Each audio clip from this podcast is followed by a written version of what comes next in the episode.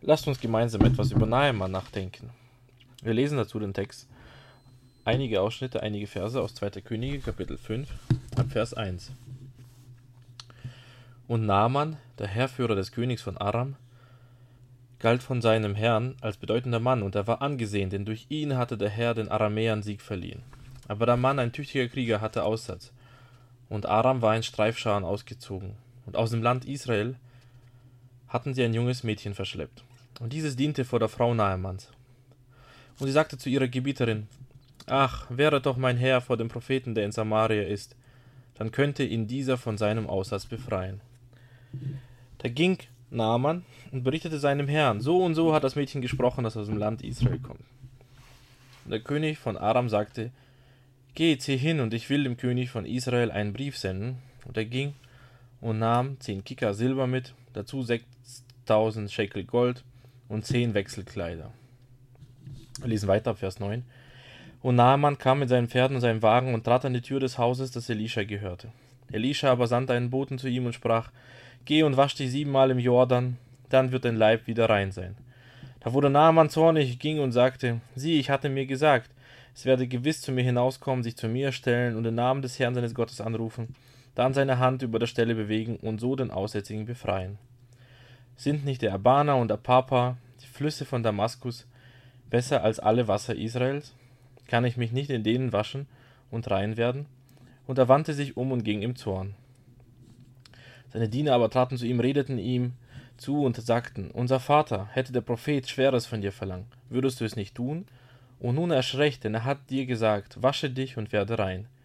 Da ging er hinab, und nach dem Wort des Gottesmannes tauchte er siebenmal in den Jordan ein und sein Leib wurde wieder wie der Leib eines jungen Knaben, und er war rein. Dann aber kehrte er zurück zum Gottesmann, er und sein ganzes Gefolge. Und als er hinkam, trat er vor ihn und sprach, Sieh doch, ich habe erkannt, dass es nirgendwo sonst auf der Erde einen Gott gibt, als allein in Israel. Und so nimm doch ein Geschenk an von deinem Diener.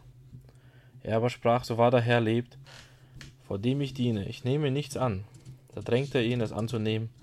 Er aber weigerte sich. Und Nahemann sagte, wenn nicht, möge man deinem Diener so viel Erde mitgeben, wie ein Gespann Maultiere tragen kann. Denn dein Diener will keinen anderen Göttern mehr Brandopfer und Schlachtopfer darbringen, sondern nur noch dem Herrn. Vers 19 gibt dieser Geschichte einen wunderbaren Abschluss. Es ist der Segen, den, mit dem Elisa Nahemann zurückschickt nach Syrien oder nach Aram. Da sprach er zu ihm: Geh in Frieden. Wunderbar, wie in dieser Geschichte einfach das ganze Evangelium in aller Deutlichkeit wieder illustriert wird mit einem wunderbaren Beispiel, nämlich mit der Heilung des Nahemanns von seinem Aussatz. Beachten wir zuerst, dass Nahemann und seine Heilung, seine Heilung völlig unverdient bekommen hat. Er hatte überhaupt keinen Anspruch darauf. Nicht nur, dass er ein gottloser Mensch war und dass er auch ein Götzendiener war, er war vielmehr auch einer der Feinde Israels und von den Feinden de, der Kinder Israel war er auch noch einer ihrer Herr, Herrführer und offensichtlich auch ein tüchtiger Herrführer, so wie das auch die Bibel hier sagt. Und dieser Kampf, den er da führte und mit dem er Israel bekämpfte und auch zerstörte, war übrigens auch ein Kampf, den Gott zugelassen hatte, denn wir lesen in Vers 1, denn durch ihn hatte der Herr den Aramäern Sieg verliehen. Doch er hatte ein Problem, er hatte seinen Aussatz. Und wie sollte er davon gesund werden? In Syrien oder in Aram gab es keine Heilung für ihn. Interessant ist, dass Gott gerade eines der Verbrechen von Naaman benutzt als Anfang, um ihn zu retten. Naaman entführt ein kleines, ein junges Mädchen, das arbeitet bei ihm offensichtlich als Dienerin. Und irgendwann macht dieses Mädchen die, die Frau Naamans darauf aufmerksam, dass es für Naaman Rettung gibt. Es gibt für ihn Hilfe. Interessant ist, dass Naaman und auch seine Frau sich als gläubige Menschen erweisen. Sie glauben dem Zeugnis dieses Mädchens. Naaman sucht nach einem Weg, wie er zu diesem Propheten gelangen kann und begibt sich auf die Suche nach der Heilung.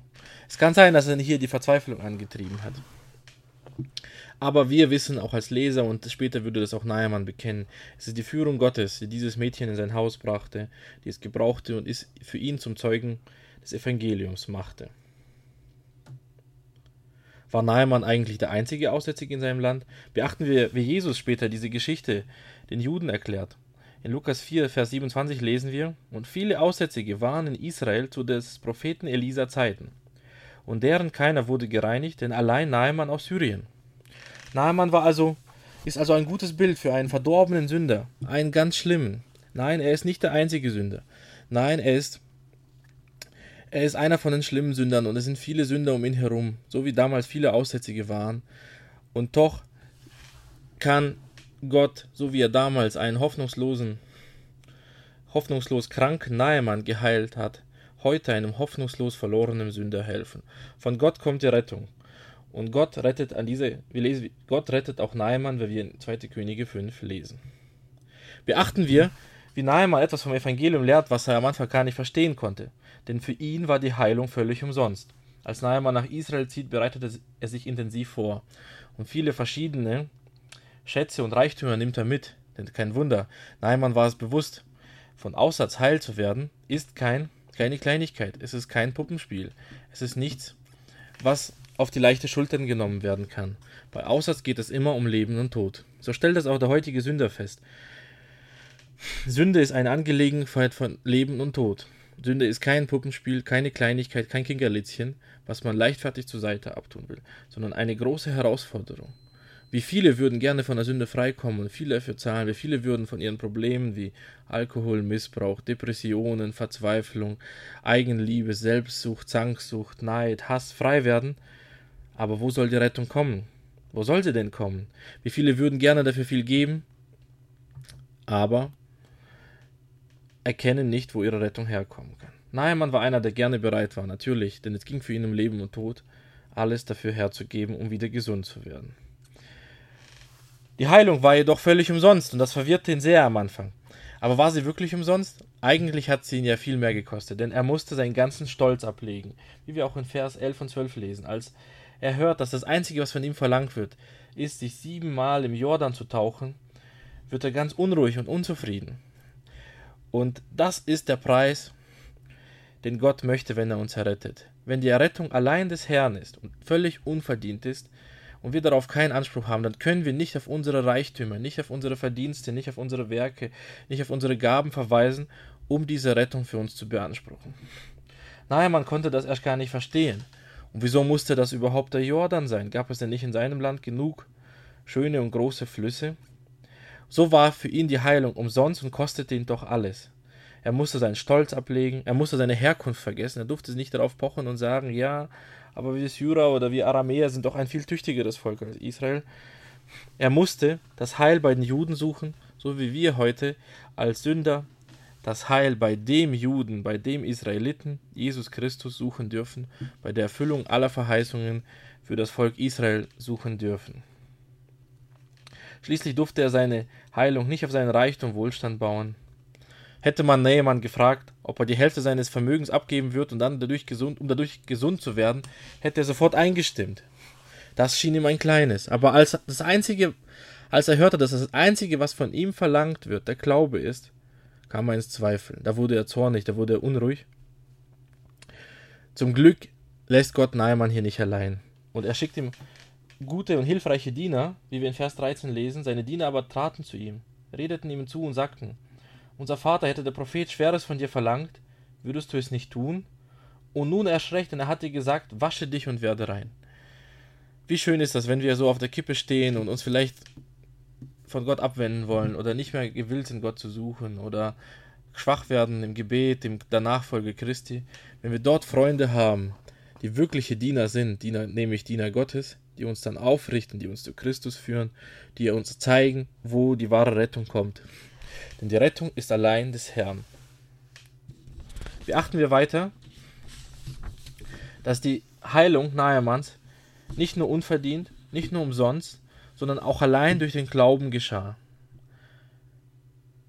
Und zwar allein durch den Glauben an das Wort des Propheten. Warum sage ich allein durch das Glauben? War das denn nicht das, die Taufe, diese siebenmalige Taufe, die Inhalte, diese siebenmalige Untertauchen?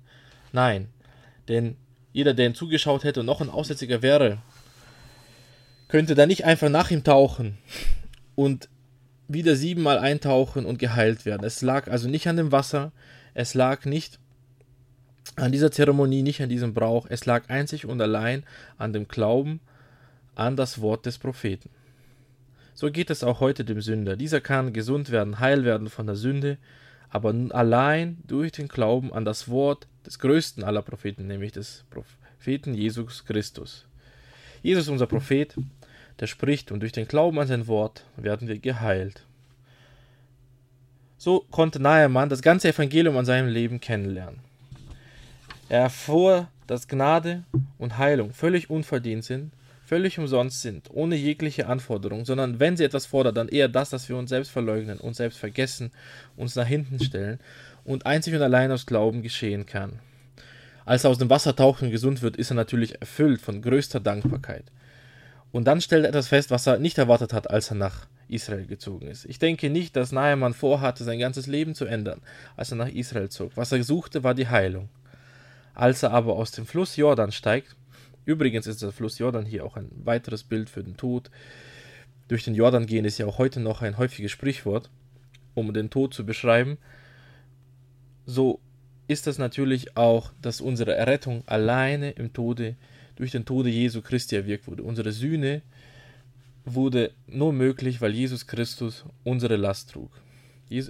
Wenn wir so wollen, können wir auch sagen, Nahemanns Aussatz wurde von dem Fluss weggeschwemmt. Und so wird unsere Sünde in dem Blute Jesu weggewaschen von uns. Aber beachten wir, Nahemann steigt aus dem Wasser und er ist völlig verändert. In Vers 17 und Vers 19 lesen wir einige Punkte dieser Veränderung. Er sagt zum Beispiel, dass er nicht mehr gewillte, seinen Götzen zu dienen, diesem Götzen Rimon, einem Ortsgötzen von Syrien. Und er erbittet bei Elisa einen Wagen mit Erde, denn er möchte nicht mehr Rimon und den anderen Götzen dienen, sondern nur noch dem Herrn. Elisa sieht diese Veränderung und er stellt noch etwas anderes fest. Er stellt fest, dass Nahemann auch den Frieden gefunden hat. Jemand, der Christus begegnet, bleibt nicht unverändert. Er wird verändert zu einer Ethik der Dankbarkeit. Der wird sein ganzes völliges Leben umkrempeln. Nicht nur, dass der Mensch gesund wird von Sünde, sondern er wird suchen, wie er dem Herrn gefallen kann. So wie Naaman sagt, denn dein Diener will keinen anderen Göttern mehr Brandopfer und Schlachtopfer darbringen, sondern nur noch dem Herrn. Die Brandopfer und Schlachtopfer, die Naaman jetzt dem Herrn brachte, waren keine Opfer aus Schuldgefühlen oder keine Opfer, um Gott gnädig zu stimmen, denn er wusste ihm, Gnade wurde ihm schon zerteilt und es war ein Opfer der Dankbarkeit.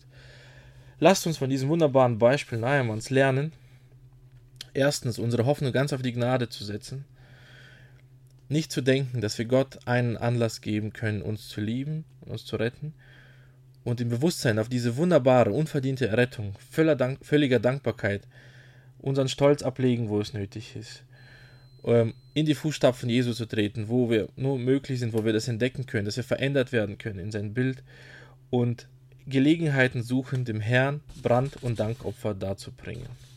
Amen.